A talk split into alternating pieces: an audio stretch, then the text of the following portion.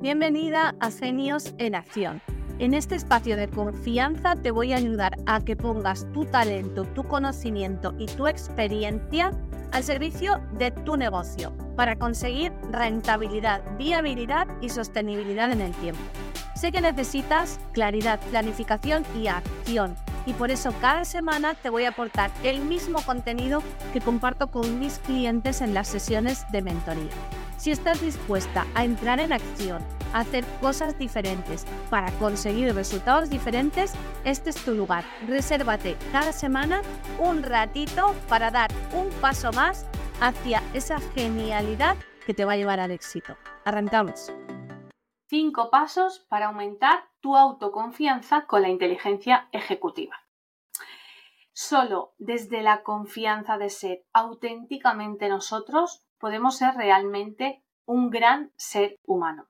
Esta frase no es mía, querida genio. Esta frase es de José María Gasalla. Y es que la autoconfianza es el principal foco de trabajo de cualquier emprendedora, sobre todo cuando nos planteamos un cambio. Bueno, más que cambio, a mí me gusta llamarlo transformación, porque yo identifico la palabra cambio con algo que es temporal, es decir, que puede volver a su estado original. Y quiero pensar que cuando las emprendedoras llegan a mí diciéndome que quieren dejar de sentirse frustradas, agotadas, invisibles, infravaloradas, lo que realmente quieren es una transformación, algo que no tenga vuelta atrás y no un cambio. Y el principal foco de trabajo cuando tenemos que conseguir ese reto es trabajar la autoconfianza. Claro está que si estas emprendedoras, tú, yo, queremos trabajar la autoconfianza, toca irnos a los cimientos y entender bien en qué consiste la autoconfianza. La autoconfianza es uno de los tres pilares clave que necesita trabajar cualquier persona que quiera conseguir su desarrollo profesional. Uno es la autoconfianza, otro es el autoconcepto y otro es el autoliderazgo. Así que me vas a oír hablar largo y tendido en este canal sobre esos tres conceptos. Hoy vamos a profundizar en lo que es la autoconfianza y te voy a dar una ruta de cinco pasos para que consigas aumentar tu propia autoconfianza. Vamos a empezar por el principio. Si tú te paras a pensar en la definición de autoconfianza, es confiar en ti misma. Pero si ahondas un poco, para confiar en ti misma necesitas Primero, reconocerte como eres, es decir, trabajar tu autoconcepto. Segundo, aprender a quererte.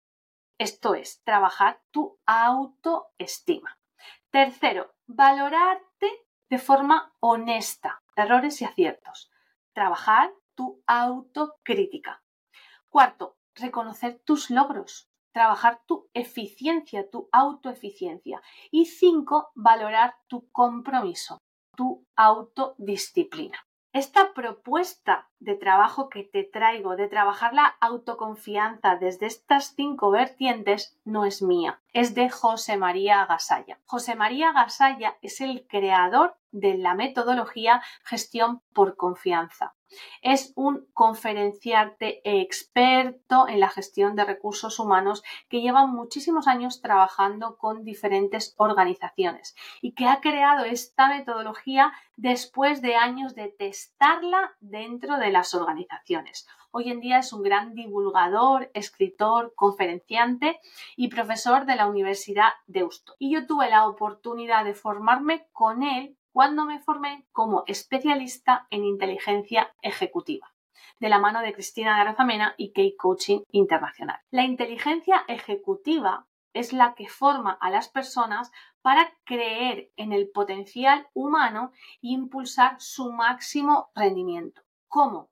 Ayudando a que estas personas tomen decisiones con movimientos inteligentes enfocadas en conseguir sus objetivos. Es decir, nos preparamos para ayudar a las personas a exprimir su máximo potencial y a conseguir sus objetivos ayudándoles a tener foco y movimiento inteligente. Súper interesante. Pues bueno, cuando me formé como especialista en inteligencia ejecutiva, descubrí esta metodología de gestión por confianza. Y te tengo que decir que para mí fue un momento clave. Me di cuenta de que la autoconfianza era un elemento diferenciador dentro del éxito profesional. Y por eso he decidido que hoy quería hablarte de lo importante que es para nosotras como emprendedoras desarrollar esta autoconfianza para conseguir ese éxito profesional. Pero te voy a contextualizar lo que pasa cuando no tenemos esta autoconfianza. A ver si te suena alguna de estas situaciones. Alguna de las situaciones que se da cuando nos falta confianza en nosotros mismas es una muy, muy, muy recurrente, es que estamos todo el tiempo buscando tener el control absoluto de todo. Y nunca sentimos que tenemos ese control. Sentimos que hay algo que se nos escapa. Siempre hay algo que se nos escapa. Entonces no es suficiente. Otra situación bastante habitual es que nos sentimos infravalorados porque estamos todo el rato buscando un reconocimiento externo, una valoración externa, ya que nosotras no nos valoramos a nosotros mismos. ¿Te acuerdas de lo que te he contado antes del autoconcepto? Por ahí va la cosa.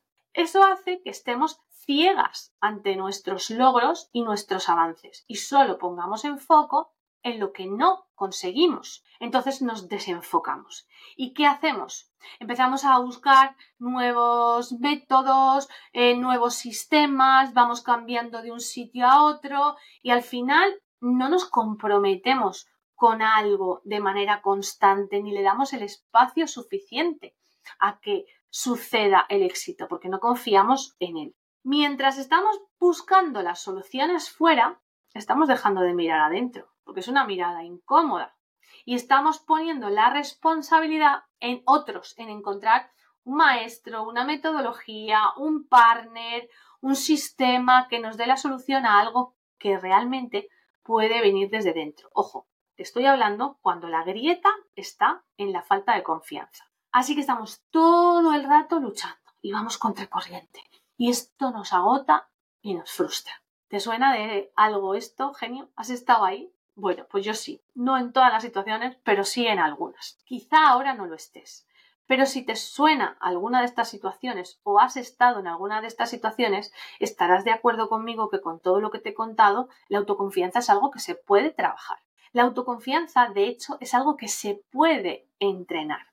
O esto de aprender a bailar con la incertidumbre pasa por confiar en que vas a tener los recursos y las capacidades necesarias para afrontar cada situación. Esto es lo que yo identifico como abundancia infinita. Si tú eres consciente y conocedora y reconoces, pones en valor todos los recursos que tienes ante cualquier circunstancia de la vida, vas a abrir esa caja de herramientas y vas a buscar la que te resulta más útil para salir de esta situación. Y si no, vete al episodio donde hablamos del ejercicio de la línea de la vida y vas a ver cómo ya lo has hecho anteriormente. Pero retomando, retomando esto de la autoconfianza que me desvío. ¿Has visto cómo la autoconfianza es algo que se puede entrenar? Muy bien, pues te voy a pedir que hagas el ejercicio de la línea de la vida.